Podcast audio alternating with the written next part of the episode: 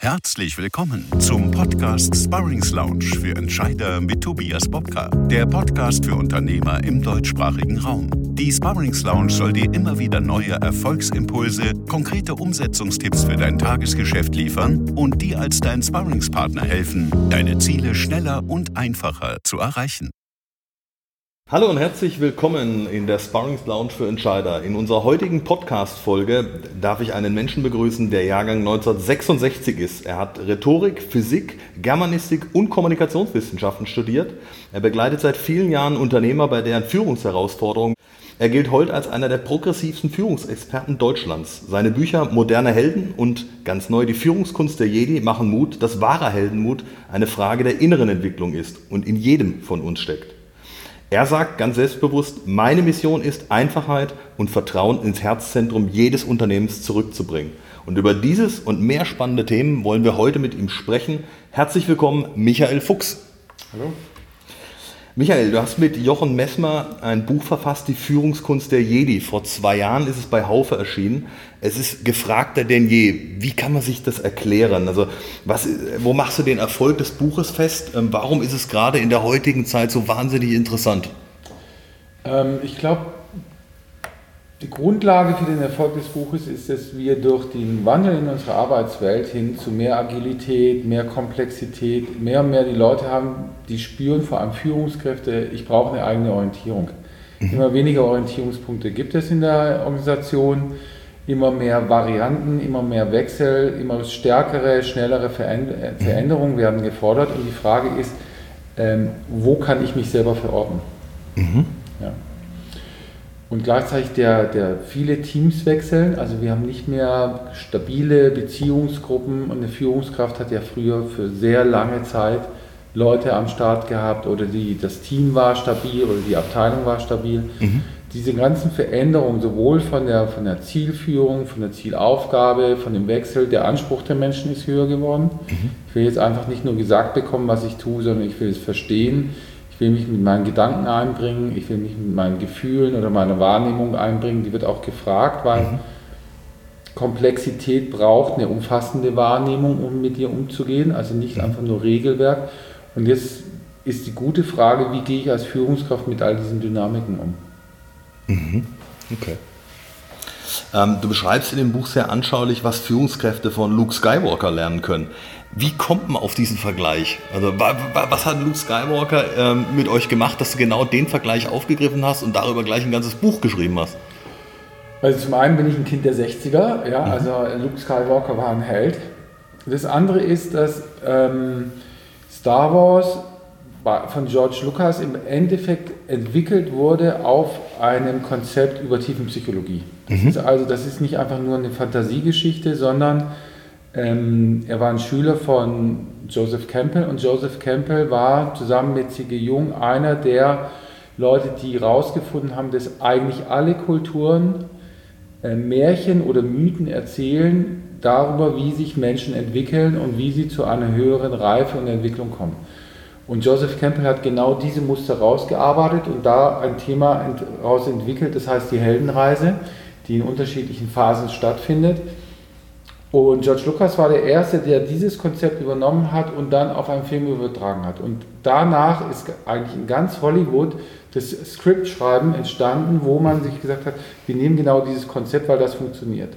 Das Spannende daran ist, dass dieses Konzept jetzt ähm, über alle Kulturen hinweg funktioniert, weil es sozusagen in, in jeder Kultur und in jedem Land funktioniert. Und das ist der Grund, warum Hollywood so erfolgreich ist, weil sie genau die die, sozusagen die Grammatik entwickelt hat, wie man äh, einen unglaublich tollen Plot und eine tolle Entwicklung irgendwie darstellen kann, die sehr attraktiv ist. Und Menschen sind an der Entwicklung interessiert, deswegen wollen sie solche Filme sehen. Und unser Ansatz war dann, der zufällig in einem Gespräch mit jungen Führungskräften entstanden ist, wo sie genau die Frage gestellt haben, wie kann ich mich entwickeln? Und da haben wir eben diese Metapher genutzt und äh, das an, an Hilfe, mit Hilfe dieses Films ent, erklärt. Und die, die, sind da völlig drauf abgefahren. Die haben, die haben leuchtende Augen gehabt und gesagt, jetzt grob verstehe ich, worum das eigentlich in meinem Leben oder in dieser Entwicklung geht. Und dann haben die gesagt, naja, okay, dann dann bedienen wir uns mal dieser ganzen, dieses ganzen Plots und versuchen anhand dieses Plots eigentlich zu zeigen, wie im besten Fall eine Entwicklung von einer jungen Führungskraft zu einer sehr reifen Führungskraft nicht nur eines Teams oder einer Abteilung oder eines Unternehmens, sondern im besten Fall eigentlich zu einer Führungskraft für eine Gesellschaft werden könnte. Mhm. Liegt wahrscheinlich auch daran, weil wir uns ähm, an Figuren leichter orientieren können, weil wir uns leichter reinversetzen können in das Thema, weil es uns bekannter vorkommt, weil es für uns auch, ähm, weil wir uns im ersten Moment vielleicht nicht mit uns selber sofort beschäftigen, sondern erstmal was verfolgen können, äh, Dinge, die uns bekannt vorkommen, aufgreifen können und dann auch äh, ja, begeistern können über die Figur, über deren Heldenreise und sagen, Mensch, wie können wir das adaptieren für uns? Ist das so ein Einstieg, der es einfach leichter macht? Ähm, es ist ein Einstieg, der es leichter macht und gleichzeitig ist es ein Einstieg, der bei uns allen tief innen angelegt ist. Also wenn man in tiefen Psychologie reinguckt, wir haben so etwas, das nennt man mythologische Leitfigur. Also wenn ich dich jetzt fragen würde, welche Kinderbücher haben dich als Kind fasziniert? Mhm. Und du mir das erzählen würdest, dann könnte ich und wir jetzt dein Leben und deinen Werdegang ansehen, dann würdest du sehr zu 80 Prozent sehen, dass du Wiederholungen hast von diesem Kinderbuch. Mhm. Wir, wir in unserer Kindheit werden wir mit Hilfe von Märchen sozusagen in eine Welt eingeführt und haben ein Interpretationsmuster. Wir neigen jetzt dazu, die Welt immer wieder genauso uns wieder zu erzählen und zu reinszenieren. Und deswegen haben wir auch Star Wars genommen, weil viele in ihrer jugendlichen Zeit genau das gesehen haben. Und es ist sozusagen ein Mythos, der maximale Möglichkeiten entfaltet. Ja. Mhm. Äh, Hans im Glück wäre ein anderer, ich weiß nicht, ob der so geschickt wäre. ja. Äh, Robin Hood wäre auch wieder einer. Ja? Ganz viele, die in, in, sozialen NGOs oder so arbeiten, wenn man da nach mythologischen Leitfiguren oder so sieht, dann sind es immer so die Robin Hood-Jungs, die total toll das Ding fanden. Und jetzt versuchen sie es eben hier von den, von den Reichen zu nehmen und den Armen zu geben. Und dann, wenn die das erkennen, dass sie sozusagen eigentlich ihre Kindheitsgeschichten wieder leben, dann haben Sie die Möglichkeit zu wählen, weil aus meiner Sicht ist das große Thema ähm, in der persönlichen Entwicklung, bewusste Wahrnehmung gibt mir Handlungsmöglichkeiten. Mhm. Ja, einer meiner Lehrer hat immer gesagt, unawareness is a prison, awareness sets you free. Mhm. Ja, und Interessante Metapher. So gesehen ist auch die ganze Geschichte und die, die, das, was wir da in diesem Buch beschreiben, diese persönliche Reife, ist sozusagen, ich, bin, ich, ich erweitere mein Bewusstsein. Und je, je, komplexer die Welt und je agiler oder dynamischer die Welt ist, da habe ich eigentlich nur zwei Möglichkeiten. Entweder ich gehe in die Ignoranz mhm. und ignoriere die ganze Komplexität. Ich entziehe mich ihr quasi ich, dann? Ne? Ich entziehe mich ihr, ich, ich mhm. nehme Schleier und Filter, ich nehme Drogen oder ich, ich gucke mir die Sachen nicht mehr an und versuche somit mit der zunehmenden Komplexität umzugehen. Das sieht man in, bei uns in, in der Welt ja sehr stark im politischen System, wo der Fanatismus oder der, der die ganzen Ismen sozusagen zunehmen. Das eine versucht, die Komplexität rauszunehmen. Der andere ist, ich erhöhe meine, meine Fähigkeit, mit der Komplexität umzugehen und sie durch, zu durchdringen, um dann hm, eine gekonnte also keine Simplifizierung, sondern die Essenz zu erkennen und in, durch die Essenz herauszuführen. Mhm. Also so eine, eine gelungene Vereinfachung. Das sieht man im, im Zen-Buddhismus oder in der Zen-Kunst so schön. Ja, da ist es auf der einen Seite wirkt es unglaublich reduziert, aber gleichzeitig hat es eine unglaubliche Ästhetik und Kraft. Absolut, ja. Ähm, jetzt beschreibt ihr bei der Heldenreise ähm, drei wesentliche Phasen. Ähm, kannst du da unseren Zuhörern so ein bisschen mehr zu den Hintergründen sagen? Ihr sagt auf der einen Seite, es gibt eine Vorbereitungsphase, dann die Phase des Veränderungsprozesses und dann die eigentliche Reife zu einer Führungspersönlichkeit. Ja. Wie, kann, wie kann man das so ein bisschen greifen? Bei Star Wars wäre es natürlich der, die, die, der erste Teil ist die Vorbereitung der Reise, wo er als junge Jugendliche sozusagen unterschiedliche Fähigkeiten erwirbt ähm, und dann wird sein Planet zerstört. Mhm. Und die Eltern werden, die Zieheltern sterben. Ähm, aber er hat immerhin auf diesem Planet Folgendes gelernt, wie kann ich mich, wie kann ich, äh, wie kann ich fliegen, wie kann ich äh, kämpfen, wie kann ich mich selber am, am, Leben erhalten. Wenn man das jetzt auf das Management überträgt oder auf, die, auf, eine, auf ein Unternehmen, dann ist das, die Vorbereitung der Reise wäre, ich erlerne grundsätzliche Managementfähigkeiten. Und ich bin so weit in meiner Führungskunst, dass ich das, die Aufgabe, die mir übertragen wurde, erfolgreich umsetzen kann. Das heißt, ich erfinde das Unternehmen nicht neu, aber ich kann es führen. Mhm. Das wäre aus unserer Sicht erstmal die reine Vorbereitung für eine Führungskraft. Ich bin Manager. Manager heißt, ich kann das, was mir anvertraut wurde, erfolgreich managen und ich ruiniere es nicht. Das wäre sozusagen in, in Parsival, der Uraltgeschichte, ist es der Prinz, der sozusagen so weit ist, dass er eigentlich König werden könnte, aber nur König in dem vorhandenen Königreich. Er kann es nicht neu erfinden.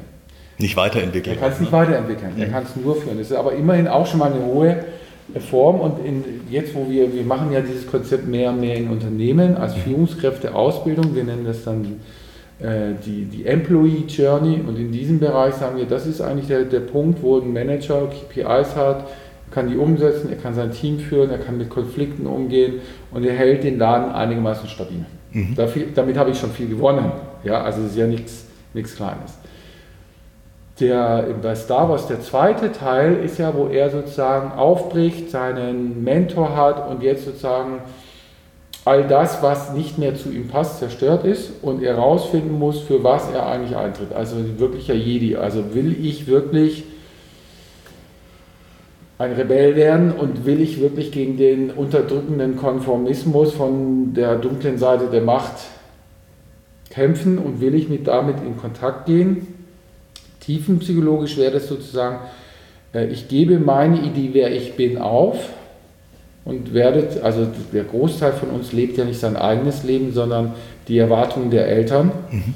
in unterschiedlichen komplexen Formen. Ja. Und der große Reifungsprozess ist zu sagen, ich befreie mich von dieser Scheinidentität und erkunde eigentlich, wer ich wirklich bin. Und dafür muss ich aber die dunkle Seite der Macht erkunden. Also sozusagen mein Vater oder die nicht akzeptierten inneren persönlichen Anteile, um die auch zu erkennen.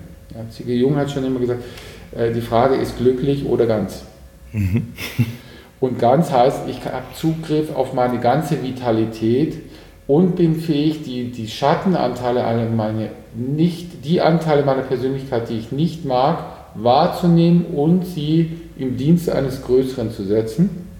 Und das wäre der zweite Teil der Reise. Das wäre im besten Fall ein guter Transformations- oder heutzutage würde man sagen Evolutionsmanager. Mhm.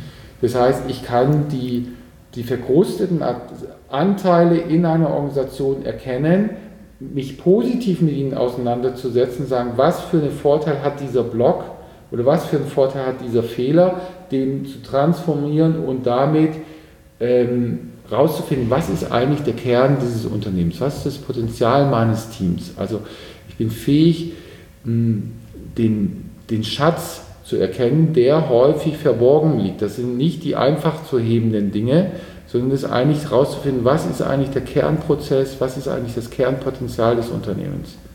Und es kann radikale Transformation sein. Ja? Also Toyota sagt ja, unser eigentlicher Kern unseres Unternehmens ist, wir, wir haben, wir, wir produzieren oder entwickeln die besten Ingenieure für Mobilität.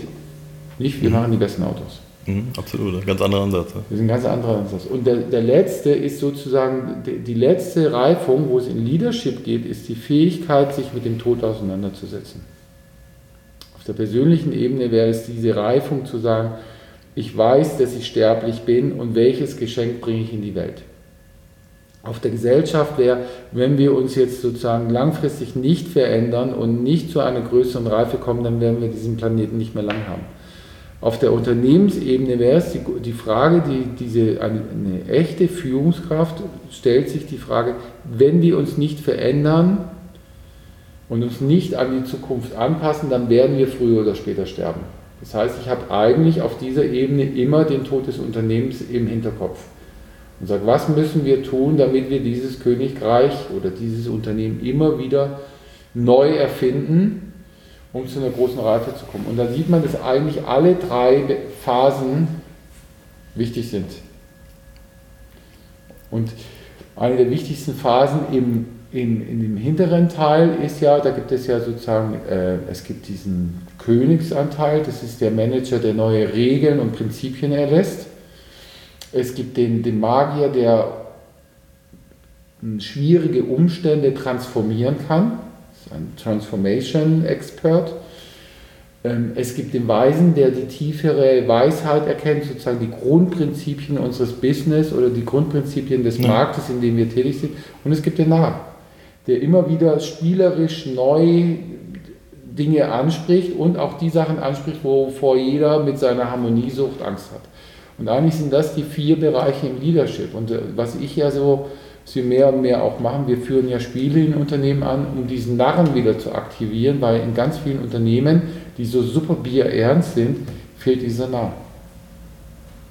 Der ja auch ein wichtiger Teil der Unternehmenskultur ist. Ähm, das hast du auch gesagt, ähm, der Veränderungsprozess wird, glaube ich, auch deutlich jetzt, warum die ähm, Führungspersönlichkeit oder die, die, gereifte Führungspersönlichkeit dann auch erst Mentor für andere sein kann, weil ich im Prinzip mich vorher auch meinen eigenen Blockaden, Ängsten stellen muss, ähm, weil ich auch für mich so einen Weg zu einer Selbsterkenntnis und ähm, ja auch zum Entdecken der eigenen Stärken und Schwächen und auch ein Bewusstsein der Akzeptanz für Schwächen, genauso wie für Stärken haben muss, um zu sagen, wenn ich es bei mir akzeptieren kann, dann kann ich es auch anderen beibringen, anderen den Umgang damit beibringen und dann erst wirklich anderen helfen auf ihrem eigenen Weg. Das ist ja das wirklich Schlimme daran. Mhm. Solange ich meine eigenen Schwächen und unangenehmen Anteile in mir nicht akzeptiert habe, neige ich sie dazu, nach außen zu projizieren. Wir empfehlen ganz häufig Führungskräften, wenn sie Feedbackgespräche machen, nehmt es auf und hört es euch nachher an, weil 80 Prozent, was ihr da gesagt habt, hat was mit euch zu tun und nicht mit der Person, denen ihr Feedback gegeben habt. Weil ganz häufig sind die Sachen, die wir nicht mögen, projizieren wir nach außen. Ja. Und finden Sie entweder oder finden Sie nicht, dementsprechend kommentieren wir es oder bewerten es sogar noch. So ist es. In, in Wirklichkeit ist das Ganze, sind viele Feedback-Gespräche ein Selbstbewertungsgespräch, was nicht wahrgenommen wird. Und ein wesentlicher Ansatz zur Reife ist einfach, dass man seine eigenen, die Feedback-Gespräche, die man anderen gibt, einfach mal aufnimmt und überlegt, wenn das mir jemand sagen würde, wie viel hat es mit mir zu tun? Da kommt ein unglaublicher Reiferungsprozess zustande, weil die, die, der Großteil, den wir das empfehlen, die sagen, als ich mir dazu gehört habe, habe ich gemerkt, ich rede über mich und nicht über die Person. Und deswegen ist der Mentor, also die, wir können nur so viel Komplexität führen oder auch halten, wie wir selber in uns verarbeiten können. Deswegen ist die persönliche Reifung, wird mit der zunehmenden agilen Organisation, die wir haben und auch diese so wie Bodo Janssen, Stille Revolution, auch da ist ja ganz viel, der macht es ja mit Anselm Grün, ganz viel über Selbstentwicklung, weil nur in einem kooperativen Setting brauche ich Führungskräfte, die sehr viel innere Selbstentwicklung haben. Das war auch der Grund, warum Anselm Grün das Vorwort da geschrieben hat, mhm. weil wir da mehr oder weniger auf einen sehr ähnlichen äh, Ansatz unterwegs sind. Ja, Bodo Jansen mit der Stillen Revolution, mit, mit seinem Hotel, das sehr viel über Kooperation und menschlicher Wertschätzung geht. Mhm. Das, sind eigentlich, das ist so die Grundlage für Führung. Das ist natürlich ein sehr hoher Anspruch. Definitiv. Also gerade wenn man das Thema Mitarbeitergespräche angeht, das ist ja was, was im Alltag jederzeit vorkommt, aber gar nicht. Also es wird eher darum gefeilt, äh, wie der Fragebogen auszusehen hat, an sich zu fragen, wie schaffe ich es denn von meinen eigenen Vorstellungen so viel Abstand zu gewinnen, dass es wirklich um die Person geht, die mir gegenüber sitzt. Wie kann ich das in dem Feedback so verarbeiten, dass ich das neutrale Feedback in Anführungszeichen, also das, was die Person eigentlich betrifft und nicht mein eigenes Spiegelbild habe und ich eigentlich ein Selbstkritikgespräch führe oder, oder bestimmte äh, Dinge anderen aufstülpe und äh, die danach beurteile, inwiefern sie mich adaptieren kann, ja oder nein. Richtig. Ja. Und das ist die, im Moment, wir arbeiten gerade an neuen Mitarbeiterbefragungsbogen, weil wenn man die moderne Psychologie sieht, wie Daniel Kahneman, ähm, der hat ja dafür sogar einen Nobelpreis für seine Arbeit bekommen, wir erinnern ja nicht Wirklichkeit, sondern wir erinnern, wir erinnern uns an Geschichten. Also der, unser, unser Gedächtnis ist ein Geschichtenerzähler, kein Faktensammler. Das heißt, ein Großteil unserer Entscheidungen wird auf Geschichten basiert, mhm. auf Geschichten. Wenn ich jetzt ein Feedback gebe oder auch Mitarbeiter befrage, dann, erinnere, dann befrage ich eigentlich Geschichten. Jetzt ist es so, je nachdem, welche Frage ich stelle, erinnern sie sich unterschiedlich. Das heißt, die, die, die Form der Frage, also die Frage ist wie ein Scheinwerfer, der irgendwo Licht hin. Das heißt, wenn ich jetzt frage, wie zufrieden bist du mit der Mitarbeit oder wie zufrieden bist du hier äh, in unserem Unternehmen, dann fordere ich bei ihm die Wahrnehmung Zufriedenheit, Unzufriedenheit. Ich meine, als Unternehmensberater profitiere ich davon, von diesen Mitarbeiterbefragungen profitiere ich enorm. Wir machen die so nicht. Aber ganz häufig kommen uns Unternehmen zu uns, weil durch diese Befragung wurde überhaupt erst Unzufriedenheit geweckt. Weil die Frage Zufriedenheit oder Unzufriedenheit bringt mich dazu, wahrzunehmen, wo bin ich zufrieden, wo bin ich unzufrieden. Wenn ich fragen würde, was ist jetzt besser geworden im Vergleich zu vorher? Und mit was verbinden, mit welcher Geschichte verbindest du, lieber Mitarbeiter, das überhaupt? Warum glaubst du denn, dass Dinge sich verändert haben? Richtig. Was hat sich verändert? Wie hast du das vielleicht an bestimmten Ereignissen vorher erlebt? Wie erlebst du das Unternehmen heute? Richtig. Dann, dann, dann habe ich eine ganz andere Ebene, mich damit auseinanderzusetzen. Ne? Dann habe ich, eine, ja. hab ich eine ganz andere Entwicklung. Und da wird aus unserer Sicht noch ganz viel äh, Probleme geschaffen, die wir gar nicht schaffen müssten. Und das ist ja das Interessante, das ist ja auch bei Kindern so. Wenn ich frage, warum bist du traurig? verstärke ich die Traurigkeit, weil plötzlich das Kind einen Grund für die Traurigkeit hat. Wenn ich frage, was müssen wir jetzt tun, damit du wieder glücklich wirst, dann habe ich eine Vorwärtsbewegung und eine Zukunftsbewegung anstatt nach dem Warum. Also die Warum-Frage ist gut bei nicht lebendigen Systemen. Wenn der Rechner oder diese Maschine da nicht funktioniert, dann ist, oder das Auto, ist super, dass wir fragen, warum und dann gerne fünfmal. Mhm. Bei Menschen führt die Frage nach Warum in eine Verdichtung und ähm, Verhärtung der Sichtweise. Das heißt, wenn ich das Kind frage oder den Mitarbeiter, warum bist du unglücklich, oder wenn ich einen Kunden frage, warum sind sie unzufrieden, dann wird sich die Unzufriedenheit verdichten. Absolut. Und ich kann ja die Gegenfrage genauso stellen und sagen, was kann ich tun, damit sie noch glücklicher werden? Das wäre, oder damit sie mehr zufrieden werden. Gleichzeitig angenommen, er ist zufrieden mit meinem Produkt, dann sollte ich fragen, warum sind Sie zufrieden mit meinem Produkt? Weil dann verstärke ich die Zufriedenheit und verdichte die Zufriedenheit.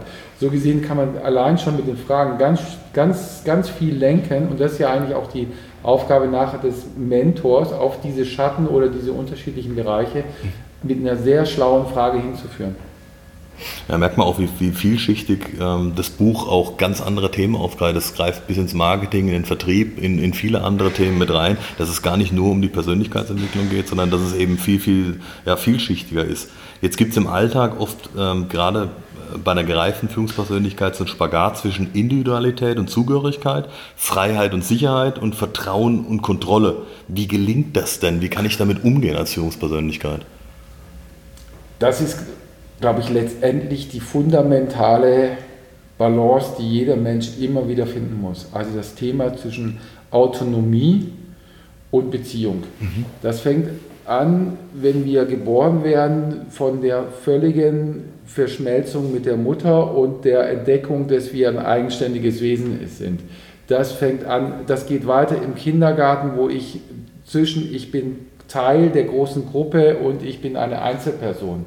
Das geht als Jugendlicher weiter, wo ich herausfinde, welche Rolle spiele ich denn und wie, wie, welch, was will ich hier in unserem Kosmos machen? Will ich der Rebell sein? Will ich der Angepasste sein? Wie viel Autonomie wage ich zu nehmen? Und maximale Autonomie ohne die Gesellschaft gibt es nicht. Es ist immer ein Bezug. Kürzlich hatte ich in einem Gespräch hat eine Frau gesagt, mein, meine Grundfrage als Autonomie, wie ist denn als Frau, wenn ich in, irgendwo in einem tief islamischen Saudi-Arabien verschleiert bin, ist das jetzt maximale Autonomie oder gar keine Autonomie? Und mhm. dann dachte ich, das ist, interessant, das ist genau die interessante Frage. Autonomie findet immer nur in Bezug zu etwas statt. Und dann haben wir die nächsten Themen. Und die, letztendlich die ganze Reife, menschliche Reife, dreht sich immer darum, wie viel Autonomie habe ich und wie viel Beziehung zu, zu irgendeinem System habe ich. Und die Frage ist, welches Geschenk bringe ich mit meiner Autonomie in die Gesellschaft?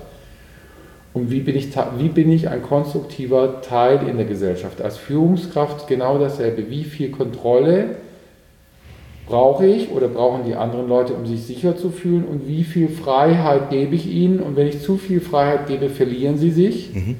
Deswegen glaube ich, ist eher das Thema Freiheit und Orientierung es braucht beides dann. Ja? Und es braucht immer beides. Es ist immer genau immer diese Balance und immer wieder diese Balance neu rauszufinden.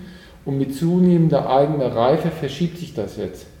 Ja, Im besten Fall, sagt man ja, eine, eine wirklich sehr reife Führungskraft am Ende, der Narr, diese, wenn man das jetzt auf ein ganzes Leben machen würde, ist der Narr wieder so ähnlich wie das unschuldige Kind, und die beide wirken durch ihre Präsenz. Ja, also auf ein Neugeborenes zu gucken, ist wie auf ein Meer zu gucken, ist irgendwie magisch und es hat diese Vitalität, die ganz viel möglich macht. Und im besten Fall gibt es da hinten diese Führungskraft, die allein durch ihre Präsenz wirkt. Ja, ich hatte so Glück, so diese zwei solche Führungskräfte kennenzulernen. Es war wie, es, der, der Raum wurde magisch, als diese Person in den Raum kam. Die musste nichts machen, als einfach nur präsent zu sein. Und durch mhm. diese Präsenz hier bei, bei Maersk in, in, in Kopenhagen, der Herr Möller, der saß einfach noch drin und plötzlich war das Ding ja anders. Plötzlich haben die Leute anders zusammengearbeitet. Und das ist natürlich, das ist eine andere Form der Führung, als wenn ich so der junge, dynamische Manager bin, der hier noch wie so ein Krieger jedes Ding durchpeitscht. Und es ist was anderes, wie wenn wie ein guter Führungskraft einfach sagt, ich ermögliche das Team, dieses Potenzial zu heben. Das sind unterschiedliche Aspekte. Und es braucht natürlich für unterschiedliche Phasen unterschiedliche Möglichkeiten und Fähigkeiten. Ja, das führt uns ja auch an den Punkt wieder zurück, wo man sagt, ich muss als Mensch auch vieles selber durchleben und ähm, mich auch den, den einzelnen Phasen stellen. Ähm, jetzt gibt es ja auch bei uns ähm, in unserer Lebensentwicklung ganz unterschiedliche Phasen, angefangen von Kindheit, sage ich mal, äh, bis zum Tod. Was sind denn da so die vielleicht sieben, acht relevantesten Phasen? Wir hatten es vorhin so im Vorgespräch ein bisschen. Ähm, das ist ja auch ein ganz spannendes Thema. Äh, was muss denn eigentlich der Mensch, damit er zu einer Führungskraft reifen kann, auch menschlich erlebt haben? Also was sind das Phasen? Phasen? Letztendlich sind es, also geht man davon aus, dass es eben diese tiefen psychologischen Phasen gibt, wo ich mehr und mehr mein eigenes Potenzial und das Geschenk, das ich sozusagen in, in die Gesellschaft oder also mein, meine Einzigartigkeit, wie kann ich das der, der, Gesellschaft immer wieder als Geschenk geben, damit die reift und sich neu erfindet. Mhm. Und die, die erste Phase ist natürlich die, die magischste Phase, das ist so, dass man nennt das sozusagen das Neugeborene im Nest. Das ist dieses, dieses magische Baby, das da vorhanden ist und einfach präsent ist. Mhm. Und dann gibt es für Kinder, wir, wir, nehmen das nicht so bewusst wahr, aber dieser Punkt, wo sie dann krabbeln lernen und sozusagen den, den Garten entdecken, ja, das ist der Entdecker im Garten und äh, woher wissen wir, wie ein Stein schmeckt?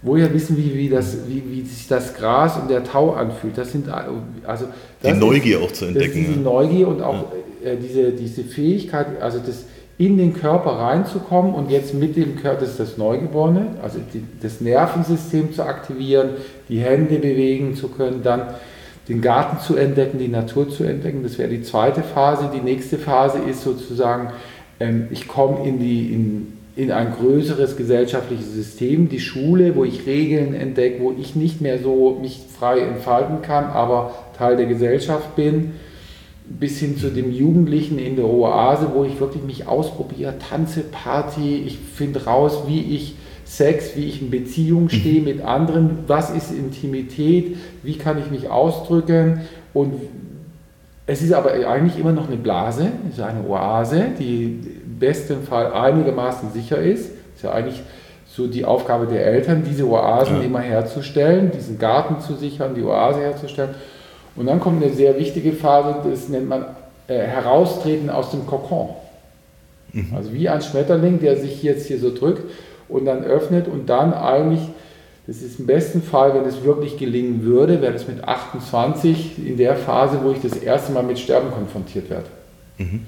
Und erkenne, dass die Welt zerbrechlich ist und dass ich zerbrechlich bin und dass da ich eigentlich, ähm, Carlos Castaneda hat es ja so, äh, Tod mein Begleiter ist. Das passiert auch vielen Leuten, ja, irgendwie Drogen mhm. oder Autounfall, da werden die konfrontiert, aber leider werden sie da nicht begleitet zu sagen, was heißt denn das jetzt? Und wie gehe ich mhm. damit an? Und sehr viele gehen da in die, in, in die Form der Ignoranz. Also bis 28 weiß, habe ich so kann ich immer wieder Rollen einnehmen, kann ich immer wieder mich neu erfinden. Das ist die Grundlage, um hier in der Gesellschaft zu sein. Und der nächste Schritt wäre zu sagen, ja, und jetzt gucke ich mal, was ist denn eigentlich mein, mein eigentlich tiefes inneres Potenzial jenseits von dem, der sich hier irgendwelche Rollen und Erfolg einnehmen kann. Und dass mhm. viele das, diese Entwicklung nicht machen, sieht man, weil viele, die in Rente gehen, eigentlich sich wieder wie Jugendliche aufführen und dann in der Gegend rumreisen und, und äh, Golf, Golf spielen, auf dem Campingplatz sind, die sind eigentlich wie 28-Jährige, die ein bisschen älter aussehen. Man könnte jetzt sagen, für unsere Konsumgesellschaft ganz gut. für unsere langfristige Gesellschaft, dass wir an Reife gewinnen, um mit Umweltschutz und zunehmendem Bevölkerungsdruck umzugehen, nicht sehr geglückt. Weil die eigentliche Phase wäre jetzt, die nächste ist, äh, ich finde raus, was, von was werde ich von innen genährt, was ist meine eigene schöpferische Quelle. Wenn ich die nicht habe, dann werde ich zum Narzissten, weil Narzissmus ist, ich habe keine innere Quelle und muss von außen dauernd Positives, ich muss mich von außen nähren, mhm. durch was für ein Geniestreich bin ich. Und das sieht man ganz viel in Unternehmen. Ja, die Top viele Top-Führungskräfte haben diese Quelle nicht mehr. Und das wäre die nächste Phase. Und das ist häufig eine Phase, wo die sehr nach innen gewandt ist. Das sind mhm. häufig auch Mütter, ja, die sozusagen erstmal ganz wieder rausfinden, was bin ich denn eigentlich wirklich? Nach der Zeit der Erziehung. Nach, nach der Zeit der Erziehung. Wo, ja. wo kriege ich meine Wertschätzung ja, auch Das wäre sozusagen, ja. Rapunzel kommt aus dem Turm. Was, wofür will ich hier wertschätzt werden? Ja. Und dann wäre die nächste Phase, wie bringe ich die, diese Quelle, die ich im besten Fall finde, das wäre die Midlife Crisis, die gelungene Midlife Transition, nicht mhm. die Crisis. Die Crisis ist, ich komme in die Krise und kaufe mir eine Harley und eine jüngere Freundin dann habe ich den Rückschritt den, Aber gemacht. den äußeren Reiz wieder genommen. Und, ja, und das andere ist, wie kann ich das, was ich habe, mit einer zusätzlichen Kraft verbinden und aus der zusätzlichen neuen Kraft wieder schöpfen, die ich meistens schon mal mit 21 oder mit 12, jeder Übergang, da kriege ich eine kurze Idee, was das eigentlich sein könnte. Deswegen sind diese Übergänge so wichtig. Ja. Und dann kann ich die schöpferisch tätig werden und ausdrücken. Und dann werde ich zum eigentlichen Schöpfer, wo ich sagen kann, das bringe ich in die Welt und dann geht es um die Veredelung.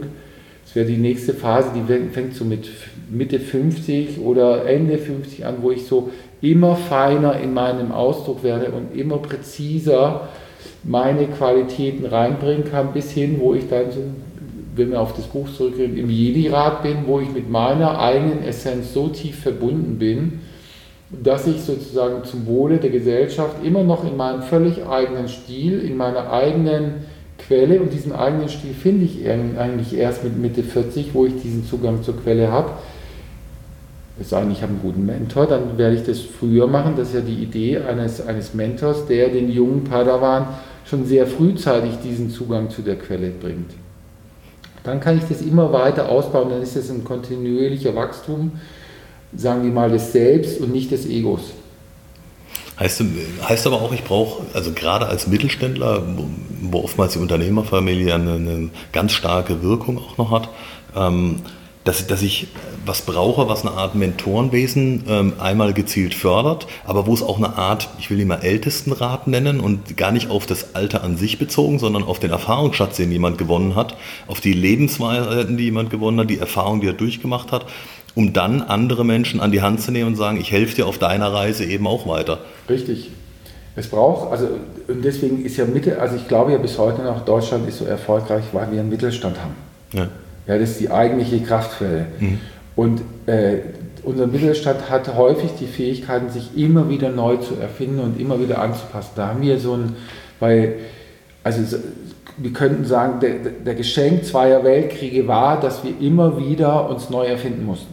Und diese Qualität, also das interessanterweise führt, braucht es eine Art Schmiedefeuer, wo ich sozusagen immer wieder mit Tod oder Vergänglichkeit konfrontiert werde, um mich wieder neu zu erfinden. Und das hat der Mittelstand stärker, weil er immer wieder mehr diesem Erfindung und Innovationsdruck ausgesetzt ist.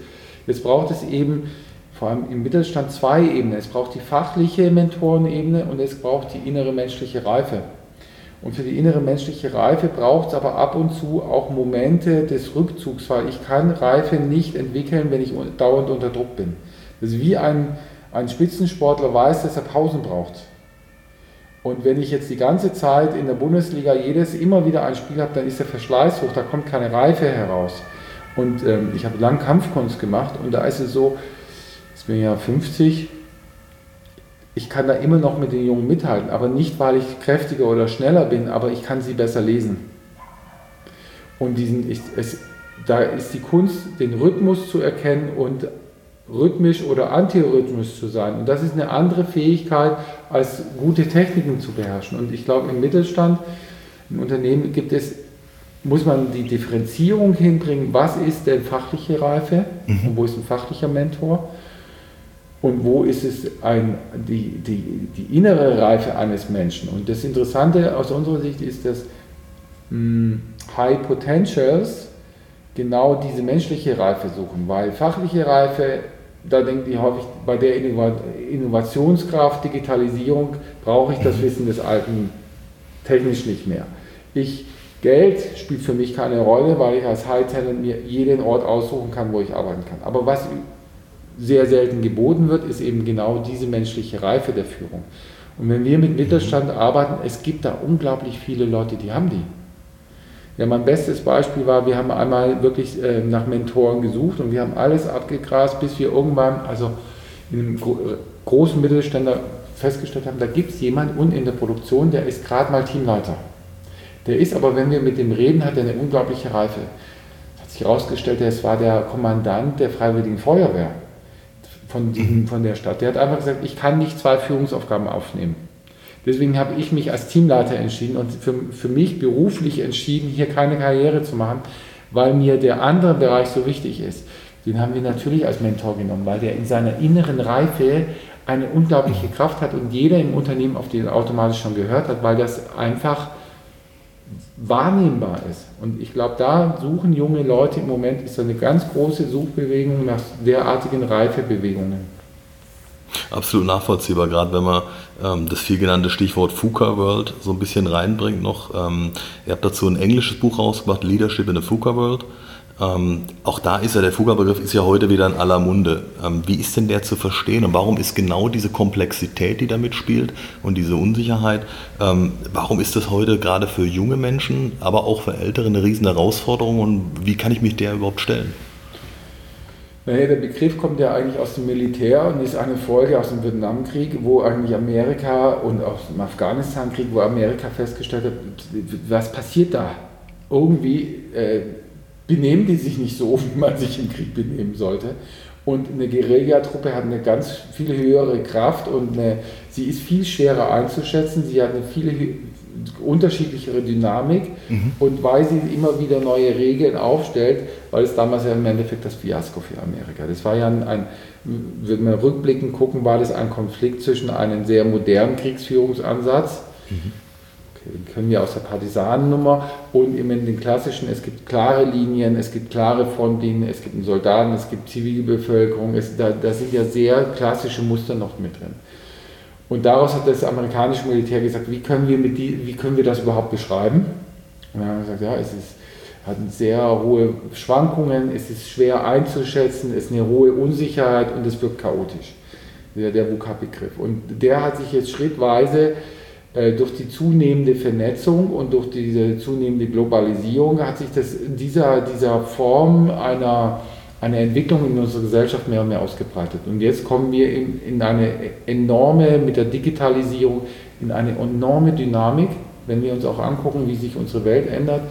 Äh, die Industriegesellschaft, ja, also wenn man diese großen Entwicklungszyklen anguckt, Industriegesellschaft hat sich verändert zur Wissensgesellschaft oder Informationsgesellschaft. Mhm wir reden ja mittlerweile schon da, davon, dass die Wissensgesellschaft vorbei ist.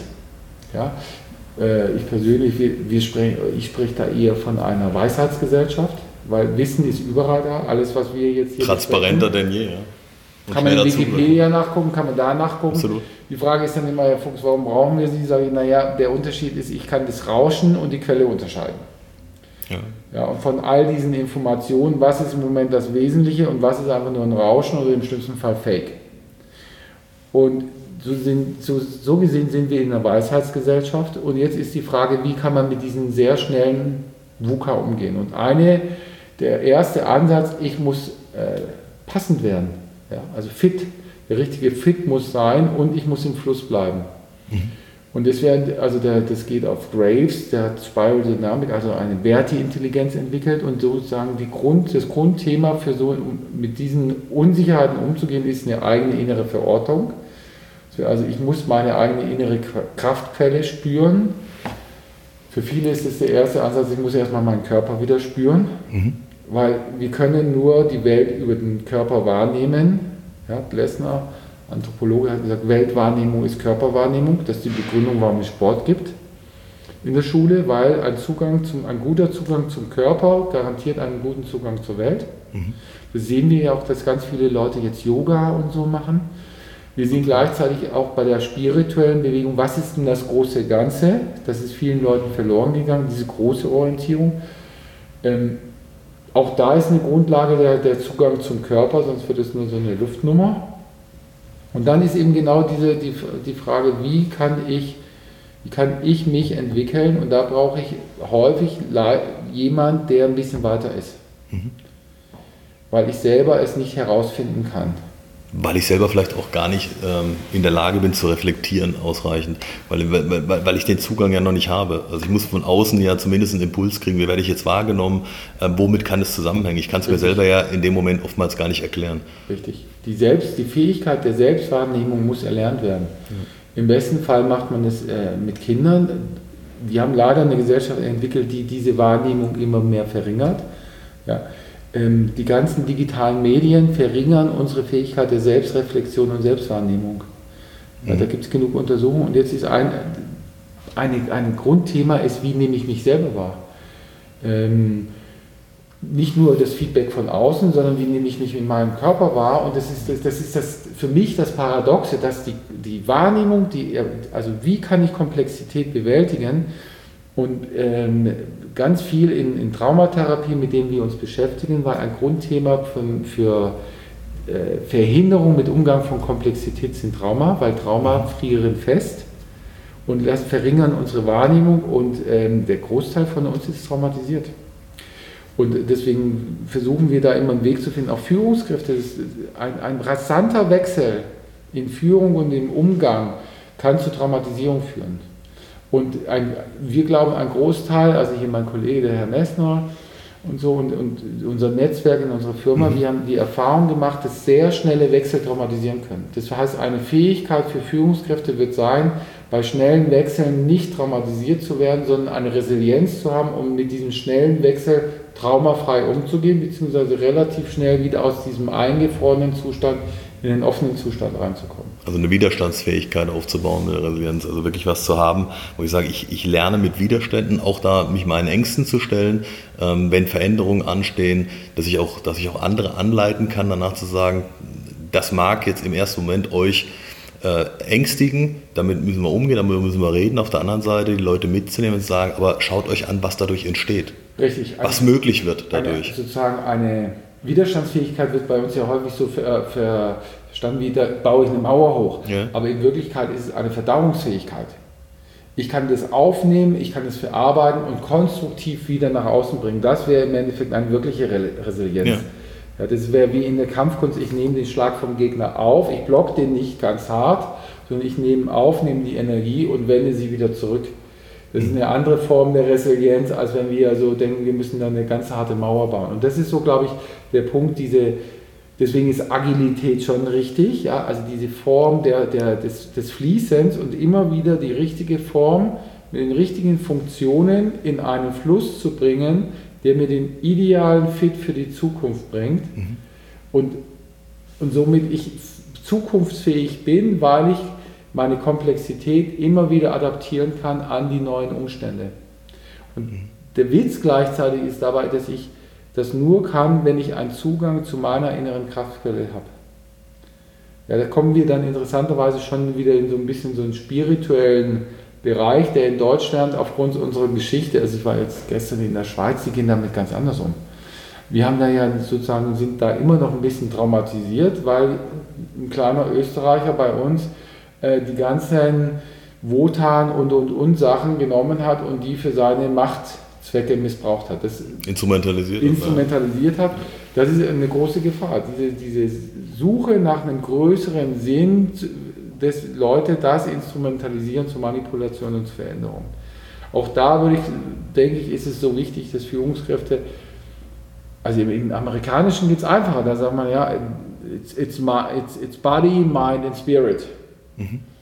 Und diesen Spirit, diesen, was ist meine Inspiration, ist schon auch eine, eine Kernfrage für Führungskräfte. Welchen Spirit habe ich oder welchen was will ich denn da als Spirit wachsen sehen? Und für uns In unserem, in bei Five for Success, wir sagen, ist ja der Anspruch, make business human. Also wie kann man Organisationen so schaffen, dass die menschlicher werden und der Mensch sich in seiner Reife entfalten kann, ohne dass wir uns gegenseitig auf die Füße treten oder das Leben schwer machen. Und dadurch natürlich auch die, die echte und auch notwendige Nachhaltigkeit erreichen. Ähm, indem es eben nicht um, äh, wir haben das vorhin mal andiskutiert, um äh, Fake Agile oder andere Themen geht, ähm, wo ich ganz klar sage, im Prinzip machen wir nur irgendwas. Das gab es im, im, oder gibt es immer wieder auch im, im Lean-Bereich, wo man dann in Unternehmen kommt und äh, bis auf viele Wände, die dann irgendwo rumstehen, eigentlich gemerkt hat, die Unternehmenskultur hat sich überhaupt nicht weiterentwickelt. Da wurden einfach Maßnahmen ähm, umgesetzt, um sie halt getan zu haben, aber nicht tatsächlich die echte Veränderung der Leute. Deswegen glaube ich, ist auch der Vergleich der Heldenreise so interessant, ähm, weil man sich bewusst sein muss, äh, wenn man wirklich reifen will, muss ich mich all diesen Phasen stellen, kann sie nicht überspringen und kann sagen, Phase 7 und 8 interessiert mich nicht, weil ich will Phase 9 haben, sondern ich muss sie durchlaufen haben, um da tatsächlich auch für mich diese Entwicklung rausziehen zu können. Wenn jetzt jemand von unseren Zuhörern Lust verspürt, so ein bisschen auf die eigene Heldenreise zu gehen, was gibt es denn da ähm, für den Einstieg? Ähm, ich habe unter anderem gesehen, also klar, die Bücher, aber es gibt ja noch viel, viel mehr, was ihr rausgebracht habt. Kannst du da ein bisschen was zu erzählen?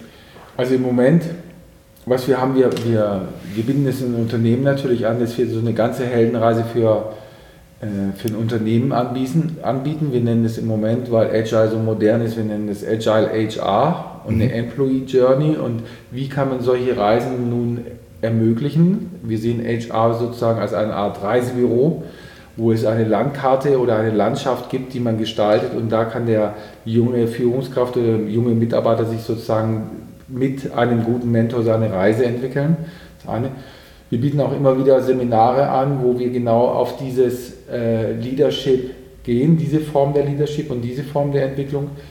Ähm, wir machen ab und zu, also es ist immer unterschiedlich, öffentliche Workshops, wo wir oder Seminare, wo wir auch in die Natur rausgehen, so eine Art Purpose Walk, mhm. wo, wie entdecke ich denn eigentlich meine Kraftquelle, wo wir mit den Leuten in die Berge und in die Natur rausgehen und da diese Themen verarbeiten. Ähm, wir entwickeln gerade zwei Spiele. Das eine Spiel ist äh, 50 Heroes Journey Game. Also das wird in, die, in dieser Form wird, ein, ein Brettspiel geben. Ähm, das werden wir im Sommer fertig haben, wo ich sozusagen meine eigene Heldenreise in einem Brettspiel machen kann. Mm, es gibt natürlich auch auf dem Markt sehr viel, die in der, in der tiefen Psychologie, die bieten solche Heldenreisen an. Die sind natürlich dann sehr psychologisch wir versuchen ja immer diese Themen immer wieder ans Business anzubinden, weil wir finden, das muss irgendwie noch pragmatisch verankert werden. Da sind wir so weniger Psychologen, auch wenn mhm. wir einen sehr starken Hintergrund da haben, aber wir denken, das muss ein bisschen pragmatischer werden. Und im Moment, was wir jetzt äh, ganz aktuell entwickeln, ist ein, ein Spiel, das ähm, Unternehmen befähigen soll, äh, Agilität zu erkunden. Wir werden es äh, Agile Dynamic Game nennen. Das ist ein Spiel, wo Teams sozusagen ähm, in eineinhalb bis zwei Tagen sozusagen agile Prinzipien und agile Entwicklungen und äh, die Fähigkeit in unterschiedlichen Werten und Handlungsmodellen zu arbeiten, werden wir das entwickeln. Und unsere Idee, weil wir ja dann doch immer noch äh, die Gesellschaft im Kopf haben, ist, wir werden dieses selbe Spiel dann in fünf Tagen für Jugendliche anbieten. Mhm wo wir sagen, also die, die Grundidee für uns ist, keine Angst vom schwarzen Mann. Das heißt, äh, wie gelingt eine mutige, spielerische Auseinandersetzung mit Komplexität und nicht, wie vermeide ich sie oder wie gehe ich hier aus dem Wege. Und das ist auch unser Ansatz, den wir in Unternehmen und wir werden da langfristig Workshops auch mit Hilfe dieses Spiels anbieten, ähm, wo man im Endeffekt einen konstruktiven Umgang ist. Das andere, was wir auch noch zusätzlich anbieten, ist, wir nennen es gerade Bulletproof Leadership, eine Form, wie man auf einer ganz persönlichen Ebene mit dieser Dynamik, die immer wieder, also mit dieser VUCA-Welt, es gibt ja so eigentlich zwei Bewegungen. Die eine ist, ich muss meine Quelle entdecken und die andere ist, ich muss surfen lernen. Und wir haben eine Form von Selbstmanagement entwickelt, die eigentlich äh, Surfen lernen in der VUCA-Welt ist. Das sind so. Also Fähigkeiten und Fertigkeiten ähm, beibringt, die es einfach wesentlich einfacher machen, den Führungsalltag zu gestalten und auch so die eigene ähm, Reise so ein bisschen erlebbar zu machen. Also ich glaube, was ganz wichtig ist, dass man immer wieder darauf zurückkommt, ähm, bei allem Spielen Anhängen steckt ja ein, ein, tieferer Sinn dahinter. Also es soll ja im Prinzip den, äh, ähnlich wie es bei, bei Lego und, und anderen Themen der Fall ist, nur in dem Fall wesentlich tiefgreifender noch, es soll ja eine Anleitung geben, sich ähm, über den spielerischen Umgang mit der Thematik so ein bisschen zu öffnen. Also auch den, die Heldenreise überhaupt mal zuzulassen, Richtig. einen eigenen Zugang zu finden. Und es ist, das merken wir, also gerade bei, bei Themen, ähm, die spielerische Art umgesetzt werden, merken wir das ja ganz schnell, dass die Leute wesentlich einfacher, dass Menschen sich leichter öffnen lassen, ähm, einfacher darüber reden, weil ich auch, wenn ich Kritik übe, nicht mehr über die Person mir gegenüber spreche, sondern über eine Dritte, über den Helden und was der so erlebt und wesentlich einfacher ähm, auch Kritik äußern kann und mich dem wesentlich öffne. Das ist vielleicht gerade für unsere mittelständischen Entscheider, die heute zuhören, ähm, nochmal ganz wichtig. Da geht es nicht darum, ähm, den spielerischen Lauf zu lassen und äh, äh, Tage damit zu verbringen, dass man hinterher sagen kann, jawohl, äh, jetzt haben wir alle Spaß miteinander gehabt und jetzt gehen wir wieder zum Ernst rüber, sondern es ist, der, es ist Teil des Aufbruchs, der dazu verhelfen soll, ein nachhaltiges Konzept zu entwickeln ähm, das eben ja, tiefergehend ist und nicht von kurzfristiger Veränderung lebt, sondern tatsächlich auch den nachhaltigen Erfolg im Kopf hat. Und das braucht eben Arbeit und es braucht Veränderung und ähm, beides zusammen, glaube ich, ähm, muss man sich immer wieder ins Bewusstsein bringen, dass es eben nicht was ist, was ich ähm, ja, aufoktroyieren kann und sagen kann, mein Gott, jetzt machen wir dann zwei Tage Workshop und danach sollen alle weiterlaufen, sondern es muss ein Prozess sein, der am Anfang begleitet wird, aber auch danach begleitet werden kann und sollte, ähm, damit es eben ein strukturierter Prozess ist, wo jemand sich in einem geordneten Rahmen weiterentwickeln kann, in, in der Art und Weise, wie er sich wohlfühlt, aber zumindest eine Anleitung bekommt. Da steckt ja auch das Thema Mentoren dahinter. Das ist ja nichts anderes als von außen eine Begleitung als Mentor. Wenn ich eben im Unternehmen vielleicht noch nicht weiß oder noch nicht die Leute habe, ähm, die diese Mentorenrolle ausreichend übernehmen können, dann eben einen Mentor auf Zeit nennen wir ihn mal, ähm, mitzunehmen, der mich genau auf der Reise mit meinen Führungskräften begleitet. Weil am Ende des Tages ähm, wird jeder Unternehmer da draußen an den Punkt kommen und sagen, ich kann mich nicht ähm, in, in, mal, über alle Ebenen hinweg äh, mit allen Menschen, die, die ich brauche für meine Heldenreise insgesamt, ähm, mich gleichermaßen auseinanderzusetzen. Also wird es nur darum gehen, dass ich sage, ich muss genau von außen einen Impuls finden, äh, der mir eben eine Möglichkeit gibt, allen Menschen da gerecht zu werden in ihrer Entwicklungsphase, weil sonst werde ich die, die wirklich die Leistung bringen wollen und die sich entwickeln wollen, über kurz oder lang verlieren, weil sie eben genau dieses Gefühl nicht spüren, sich weiterentwickeln zu können und dann da irgendwo die Anreize außerhalb des Unternehmens suchen und sich dann oftmals Unternehmer äh, fragen, wie konnte es passieren, dass wir im letzten Jahr drei Leistungsträger verloren haben? Wir haben doch eine neue Geschäftswagenpolitik, wir haben doch das und das, aber das ist nicht das, was die Leute ja tatsächlich suchen. Warum? Weil sie genau auf ihrer Heldenreise, die sie für sich suchen, nicht diesen Impuls gefunden haben, nicht dieses sich weiterentwickeln. Ähm, und von daher ist es, glaube ich, ganz, ganz wichtig. Wie erleben denn die Führungskräfte, ähm, die an euren Trainings teilnehmen, so einen Entwicklungsprozess? Geht es da auch so, also gerade, ich kann mir vorstellen, dass es an, an vielen Stellen sehr emotional zugeht, weil man ja auch einen Zugang zu inneren Ängsten hat äh, vielleicht auch mal innehalten muss, ein bisschen einen Abstand sucht? Wie, wie kann ich mir das so vorstellen? Ähm, nee, ich, ich komme ja aus, der, aus dem Spitzensport und der Sportwissenschaft. Mhm so gesehen ist, ist unsere Grundannahme eigentlich, äh, Menschen machen Unternehmen und Unternehmen werden von Menschen für Menschen gemacht. Unser Ansatz ist generell, dass man eigentlich per, trainieren kann. Ja. ja. Und mittlerweile ist paar, also man kann nicht nur Körper trainieren, sondern man kann auch Emotionen trainieren, man kann auch das Gedächtnis und das Gehirn trainieren, man kann auch Beziehungen trainieren. Wir, wir machen eigentlich ganz häufig in den Entwicklungsprozessen und auch in unseren Trainings Trainingswissenschaft. Wir bringen auch Führungskräften langfristig Trainingswissenschaften bei, weil wir finden, man kann Unternehmen trainieren. Und äh, das ist sozusagen der Grundmodus und ein Training hat gewisse Rhythmen und und und und gleichzeitig ähm, ist ja die Grundsatzfrage ist ja eine, also die wirkliche essentielle Frage ist ja, wie sehe ich das Unternehmen? Und da kann man sich ja mal grundsätzlich fragen, glaube ich, dass die Welt ein Kriegsschauplatz ist und nur der Stärkste überlebt? Glaube ich, dass die Welt ein Dschungel ist und nur der Schlauste überlebt? Oder glaube ich, die Welt ist Liebe und Spiel? Es geht also um Beziehung und wertschätzendes Engagement und wir spielen hier einfach nur ganz komplexe Spiele. Ich glaube persönlich, Kinder spielen nicht, sondern Kinder machen die Eltern nach. Wir glauben, es ist Spiel. Oder andersrum, wir haben einfach nur immer komplexere Spiele. Und wenn man im Sport sieht, ein Fußballspiel, das ist High Performance, das ist immer noch Spiel, aber es hat eine unglaubliche Leistungsorientierung. Mhm. Und so gesehen glaube ich, dass ein Unternehmen im besten Fall sagt, wir haben eine hohe Leistungsorientierung. Wir spielen, wir haben dieses Spielfeld, Wir kooperieren mit anderen, das sind unsere Zulieferer oder unsere Kunden, aber eigentlich machen wir hier ein gemeinsames, wertschätzendes Kooperationsspiel. Und da gibt es Trainingselemente. Also wenn wir von Spiel reden, meinen wir nicht, es ist ein sinnloses Spaß haben und mhm. wir haben Fun. Ich glaube auch nicht an die Spaßgesellschaft. Ich glaube, es geht im Leben nicht darum, Spaß zu haben, sondern es geht darum, Freude zu entwickeln. Das ist ein tieferes Gefühl mhm. und Freude entsteht aus Sinnhaftigkeit.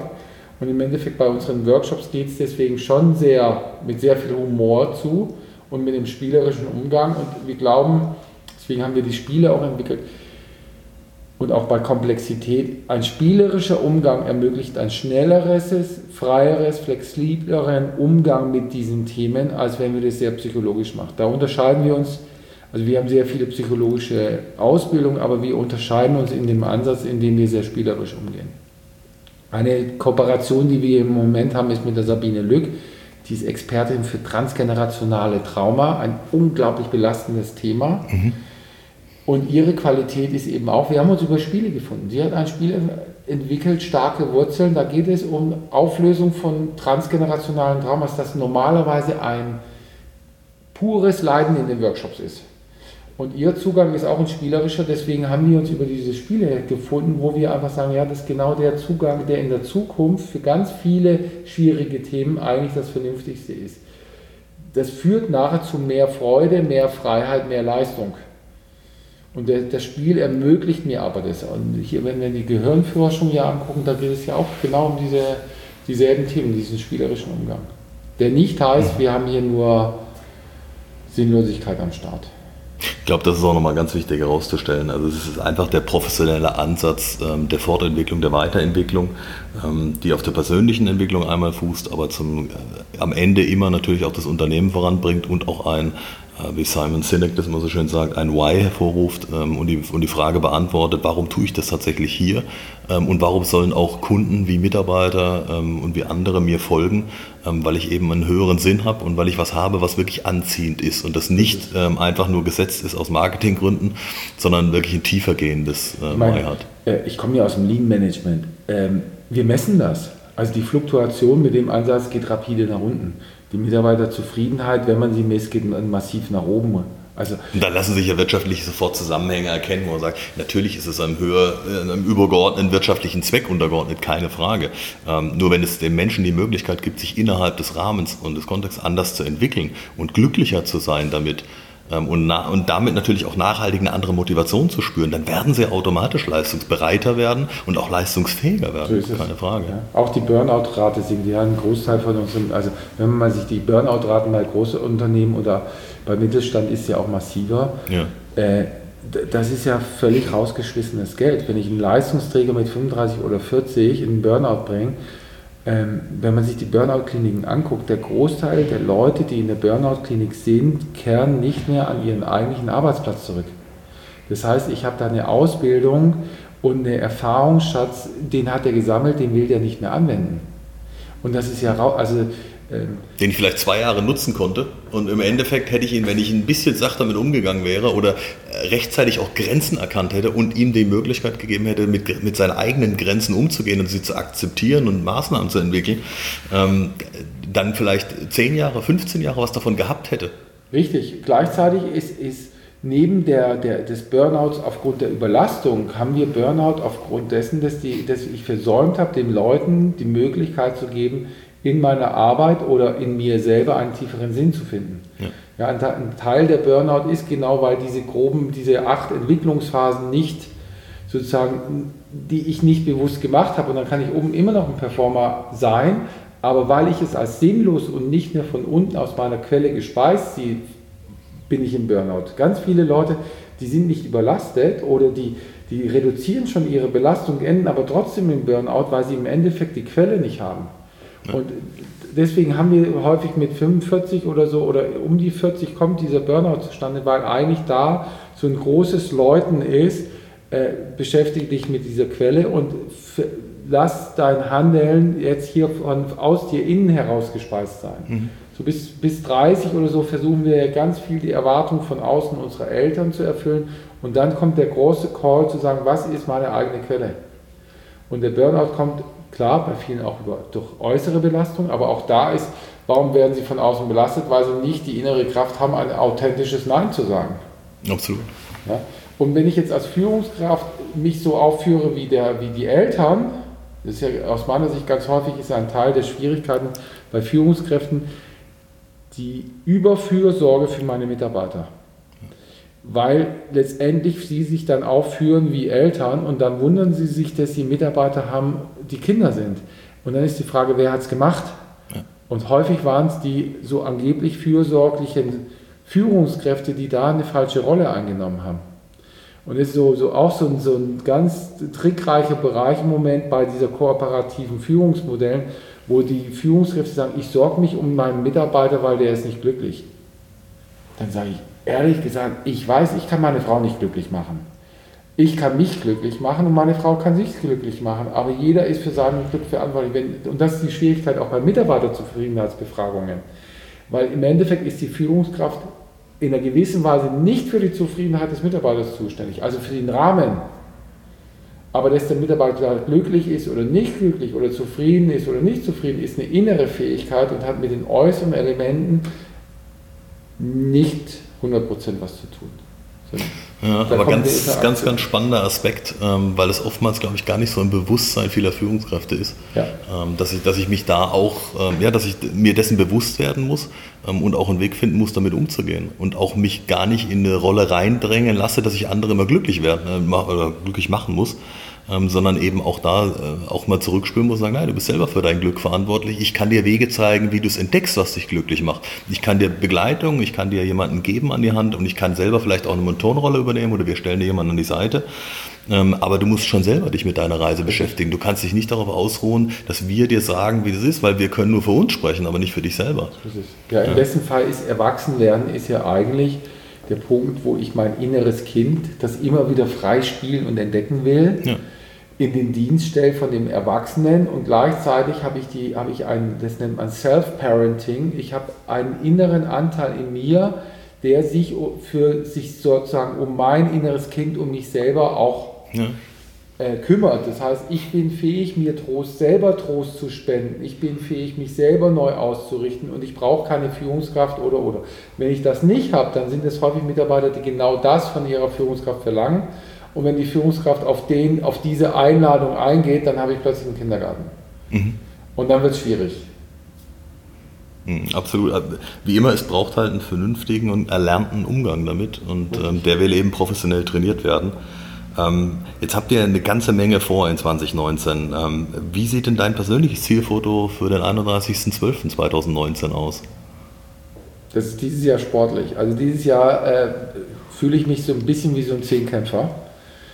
Ähm, wir entwickeln eben mit der Sabine Lück zwei neue Spiele. Eins wird über Burnout gehen, mhm. das ist nahezu fertig. Wir, wir entwickeln diese zwei Spiele ähm, über diese Agile Dynamic Game und dieses ähm, Global Community Game. Mhm.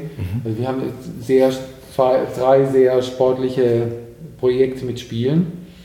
Wir haben gerade sehr, zwei sehr spannende Projekte für Organisationsentwicklung, wo wir zwei Firmen haben, die die aus unserer Sicht genau den Move machen, kein Fake Agile, sondern Real Agile. Wir werden da auch mehr in diese Richtung wieder gehen und das anderen Unternehmen mehr und mehr anbieten, zu sagen, mal, es gibt einen Unterschied zwischen den ganzen Agile Coach und Scrum und und und.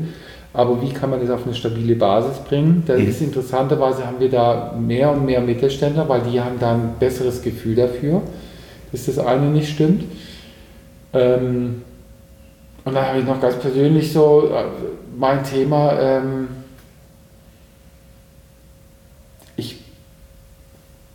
ich habe so ein neues Thema entdeckt, das über Neurofeedback und die Fähigkeit ist, äh, High Performance wirklich auf, wie die Amerikaner so schön sagen, Body, Mind and Spirit. Mhm. So im Moment so ein neues Baby für mich, wo ich sage, wie kann man Führungskräften beibringen, nicht nur einen gesunden Körper zu haben, und langfristig diese Belastung zu machen, weil ich finde, viele Führungskräfte haben eine Belastung, die ähnlich ist wie jetzt Spitzensport und aus dem komme ich sozusagen da, ja. wie kann man das machen, plus wie kann, könnte man eigentlich nicht nur Neues lernen, sondern wie kann ich meine mentalen Zustände besser trainieren. ich bin halt, äh, ich mein Vater war Zen-Buddhist, ich komme aus dieser aus der buddhistischen Linie, wo, wo ich weiß, wie man das trainieren kann. Und dann eben diese Kraftzugang. Da ist so ein Thema, wo ich gerne so einen neuen Ansatz finden würde und das mehr verbreiten würde. Also 2019 wird sportlich. Mal sehen, wie das am Ende aussieht. Im Moment denke ich, da, da sind wir auf einem, auf einem spannenden Weg. Absolut ähm, faszinierend. Ähm, und wir werden sicherlich voneinander hören. Ich glaube, äh, also bei den Themen bietet sich äh, ein weiteres Interview auf jeden Fall an.